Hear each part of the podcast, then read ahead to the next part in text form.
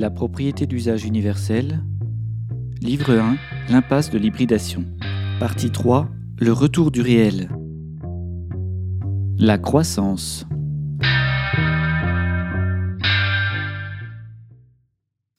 Le mode de production capitaliste, mu originellement, nous l'avons vu, par l'unique moteur de la rente des propriétaires lucratifs, doit sans cesse renouveler l'expérience de marchés nouveaux. Son besoin d'un monde en expansion dépend à la fois de la logique ricardienne des rendements décroissants et du remplacement perpétuel d'une opportunité rentière par une nouvelle, la destruction créatrice de M. Schumpeter.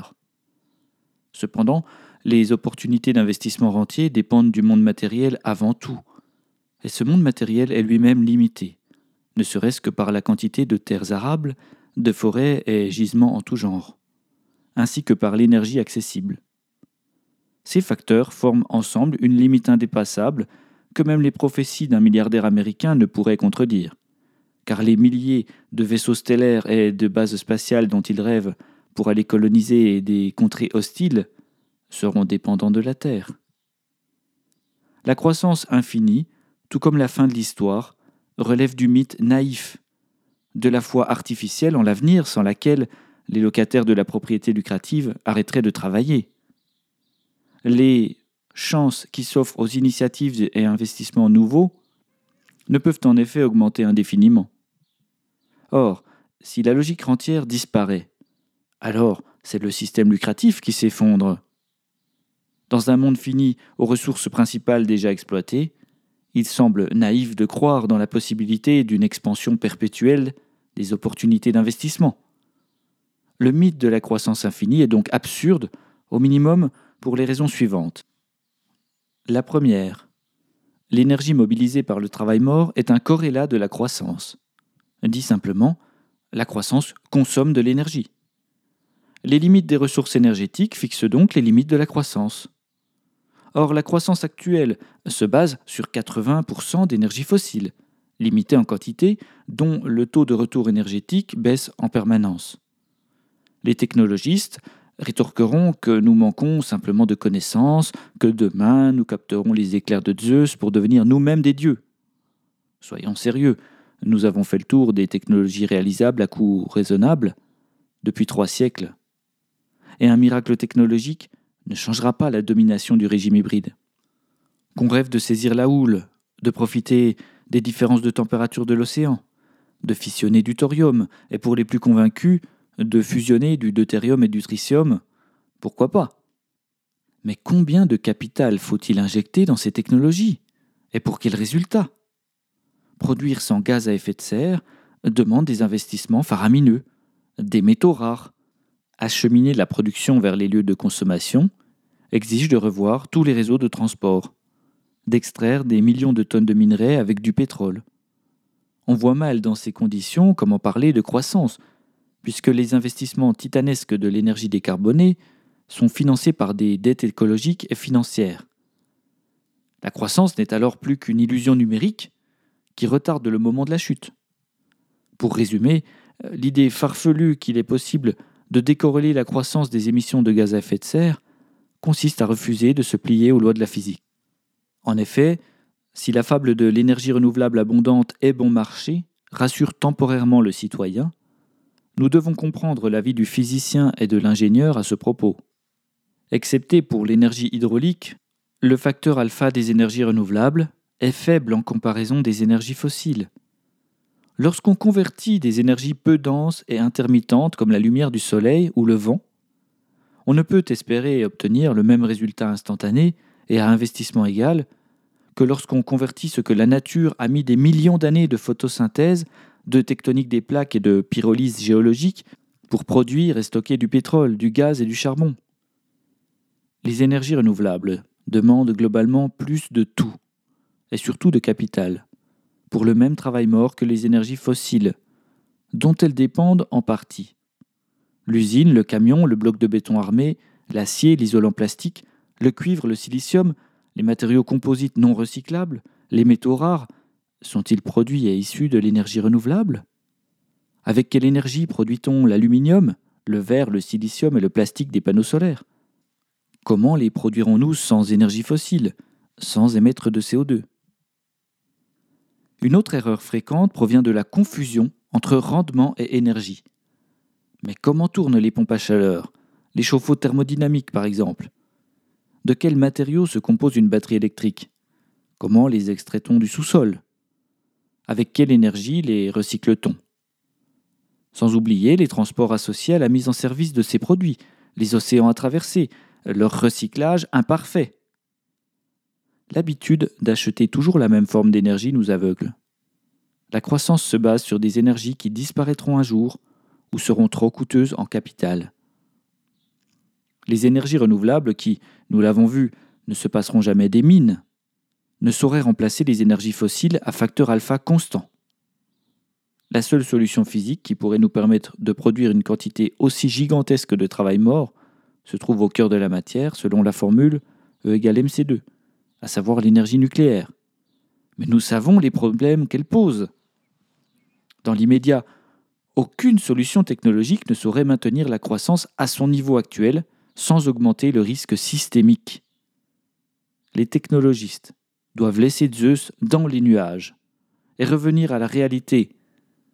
Si on traverse la moitié du globe en moins d'une demi-journée aujourd'hui, c'est au prix d'une consommation du capital non renouvelable globalement disponible, donc au détriment des générations futures qui ne verront pas la croissance. La deuxième raison, les acteurs du régime hybride parlent de la croissance du produit intérieur brut, soit la multiplication du nombre de bouteilles de shampoing produites par leur prix. Déjà précisons que si l'on considère une croissance constante de 2% par an du PIB, cela induit son doublement tous les 36 ans. Un doublement régulier? Cela doit nous rappeler l'échiquier de Sissa, l'exponentielle tant redoutée, celle qui mène à l'effondrement. La production manufacturière et les services devant s'écouler à travers l'échange de la valeur de travail humain? On ne peut imaginer que le travail humain puisse augmenter jusqu'à l'infini, même dans un contexte de travail mort croissant. Cela signifierait une croissance infinie du facteur alpha, chose physiquement inenvisageable. Mais ce n'est pas suffisant. Voyons un peu moins ironiquement ce que mesure ce fameux PIB. Pour être laconique, disons que la bouteille plastique compte dans le PIB et pas l'eau des fontaines. Le PIB comme outil de domination des propriétaires lucratifs encourage l'économie de l'asservissement et du gaspillage. Vu qu'il est proportionnel à l'énergie non humaine consommée, doit-on se réjouir de son augmentation? Si l'énergie fossile trouve sa limite dans la nature, que dire du PIB Les réjouissances de la croissance du PIB procèdent d'une logique politique chez le dominant, car il vous affirmera que les machines d'embouteillage sont préférables aux sources gratuites d'eau potable. Ce jugement de valeur qui engage uniquement son prêcheur n'a pourtant aucun sens si l'on raisonne en faveur de la survie de l'espèce humaine. Pourtant, ce qui est bon pour le PIB peut être défavorable à l'environnement, à la durabilité du modèle social, voire dégrader les conditions de vie de certaines populations par transfert de cause à effet. Si l'on se contente de transformer de l'énergie fossile pour créer des emplois, la limite malthusienne ne tardera pas à pointer son nez. Pourtant, l'intérêt du propriétaire lucratif se trouve comblé lorsqu'on achète son eau en bouteille. Sans cela, il ne pourrait louer aucune force de travail, à aucun salarié pour assurer sa rente. Il n'aurait donc rien à vendre. Ses locataires ne dépendraient pas de lui pour assurer leur reproduction matérielle. Et pire, il pourrait se passer de lui, s'en aller vivre sur une autre voie. D'ailleurs, si nous allions tous boire à la fontaine, de quel effondrement parlerait-on? La troisième raison, dans le monde parfait des économistes néolibéraux, la croissance du monde matériel transmettrait son relais à une croissance du monde dématérialisé, ouvrant ainsi à l'homme les portes infinies du ciel platonicien, lui permettant de se nourrir de pensées, de concepts, de symboles. Ah, si seulement c'était vrai. Mais encore une fois, pris de négation du réel, nos penseurs du monde dématérialisé nous prouvent qu'eux-mêmes sont déconnectés du monde matériel. Ils oublient combien la dématérialisation ne sera jamais rien d'autre qu'un prolongement supporté par le corps du monde matériel. à savoir une strate supplémentaire de travail permise par le travail mort des machines, complètement dépendante de lui. D'ailleurs, le travail mort procède toujours à des conversions. Convertir une énergie en une autre, un moteur ou un générateur par exemple, convertir un objet en un autre, dans une usine, convertir des données en d'autres données, le traitement logiciel. On voit combien la partie informatique dépend entièrement du monde matériel. Sans support physique, sans énergie, sans matériaux, comment fonctionnerait la couche logicielle? On peut donc ajouter du travail dématérialisé pour augmenter la croissance, sans augmenter en même temps la consommation énergétique, donc le travail mort. Entre la machine à vapeur de la révolution industrielle et le centre de données, il n'y a aucune différence fondamentale. Les deux servent à augmenter le facteur alpha. De plus, lorsqu'on procède à la généalogie des services, même désinformatisés, on constate combien ils se basent toujours sur des chaînes de valeur d'origine matérielle. Par exemple, admettons qu'on abandonne le secteur de l'automobile, pourtant bien matériel.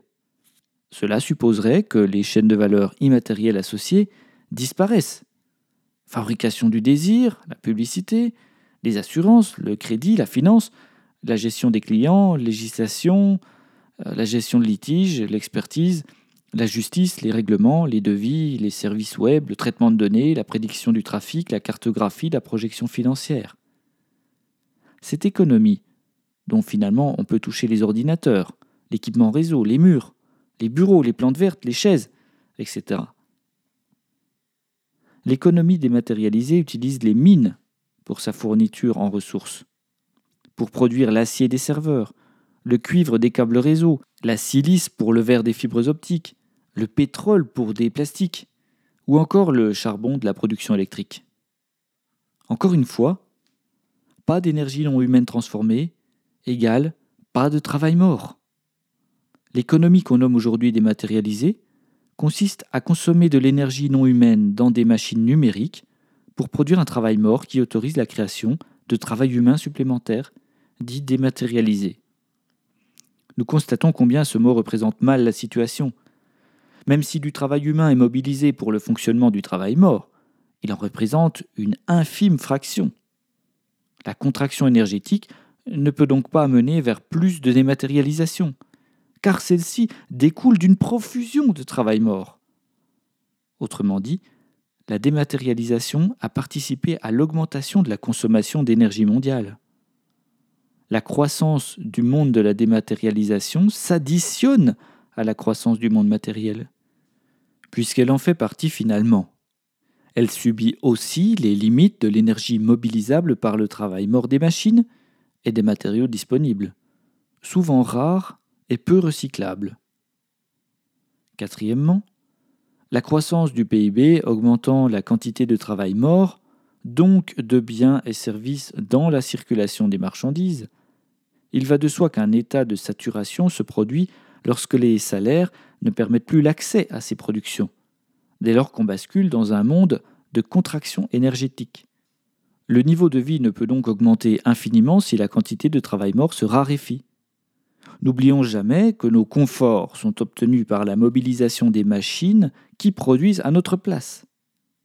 Cela ne contredit pas l'idée que la production par le travail humain reste la source originelle de toutes les richesses humaines, puisqu'il faut du travail humain pour augmenter le facteur alpha en inventant et en mobilisant des machines. Le travail mort participant à ce concours, cela signifie que les services ou les biens obtenus avec peu de travail humain aujourd'hui en demanderont davantage dans un futur contracté en énergie. Le facteur alpha suit l'offre énergétique. Ainsi, la production diminuera mathématiquement à travail humain égal, puisque le facteur alpha diminuera avec l'assèchement des ressources énergétiques. L'état de saturation du marché capitaliste par la diminution du travail mort ne permettra plus de décupler régulièrement les opportunités nouvelles d'investissement. Ainsi se profile une chute brutale de la rente par l'obligation de subvenir aux besoins de la reproduction matérielle des travailleurs moins productifs, qui entraînera une tension de plus en plus vive entre les locataires et leurs propriétaires lucratifs. On voit mal comment cette nouvelle définition des rapports sociaux pourrait se terminer sereinement si l'on reste dans le même mode de propriété. Rendre les travailleurs propriétaires agit exactement comme un amortisseur qui résout le conflit millénaire entre un propriétaire dominateur et les travailleurs. La rente n'étant plus l'objet originel de la motivation de produire, il devient possible d'absorber une récession sans impact significatif sur les travailleurs, puisque le travail humain qui réaugmentera à mesure de la raréfaction du travail mort sera payé comptant. Cinquièmement, le simple fait que les investissements les plus rentables se trouvent généralement dans les opportunités uniques, par exemple lorsqu'on colonise une nouvelle terre, ou lorsque la population augmente, ou qu'on exploite un nouveau gisement fossile, nous montre que la croissance est souvent liée à l'expansion par palier des marchés lucratifs. Évidemment, la conquête des nouveaux espaces de la rente n'étant pas infinie, donne une idée plus précise du genre de limites qui font irrémédiablement stagner et feront décliner le marché lucratif. Le progrès technique agit lui aussi par palier en ouvrant de nouveaux espaces lucratifs, toujours plus consommateurs de capital, comme nous l'avons vu pour les énergies renouvelables. Nier sa corrélation au monde matériel fini, tout comme nier le lien entre éducation au niveau technologique et dépenses énergétiques, c'est refuser de voir le réel.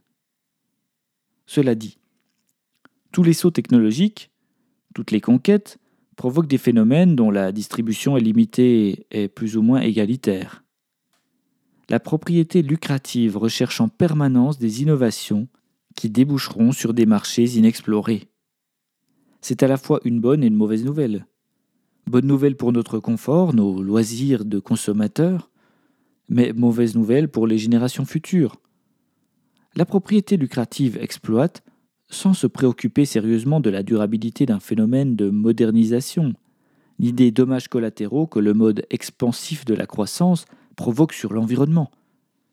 Elle agit à l'instinct, comme le chasseur, dans le temps court. Seuls les groupes monopolistes cherchent à ralentir le processus de remplacement. L'ouverture de marchés nouveaux pour maintenir leur rente le plus longtemps possible. Seulement la destruction créatrice ne peut fonctionner de la même manière dans un monde en expansion énergétique, démographique, que dans un monde en contraction.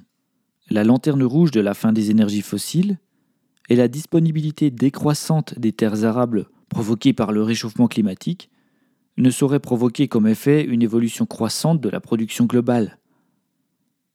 La puissance de l'idéologie de la propriété lucrative est d'avoir su toujours saisir un maximum de ces opportunités, en créant des lois pour elles, en se donnant tous les moyens d'accaparation des nouveaux marchés.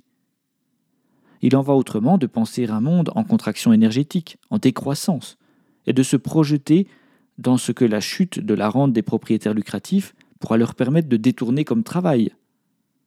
Autrement dit, le capitalisme est merveilleusement adapté à un monde en expansion au point de laisser croire au mythe de la croissance infinie, mais il ne peut gérer la décroissance sans détruire les acquis sociaux et matériels d'un monde évolué, sans crise systémique. La rente étant leur moteur originel, les propriétaires lucratifs n'hésiteront pas à abandonner les affaires qui n'en génèrent pas. Ainsi, des discours altermondialistes qui prétendent à la possibilité de domestiquer l'idéologie de la propriété lucrative pour l'orienter vers un monde en décroissance paraissent intenables. La transition vers la décroissance étant le pire cauchemar des propriétaires lucratifs, par quel miracle ceux-ci, qui détiennent le pouvoir économique, joueraient sans résistance les actes du drame qui les tuera. Quelles qu'en soient les conséquences, ils continueront d'aller chercher des sources de rente dans les marchés de la décadence en mettant l'innovation au service de leurs intérêts, notamment pour développer les technologies de surveillance de masse, pour gérer leur propre destruction, dans une logique de survie toute darwinienne.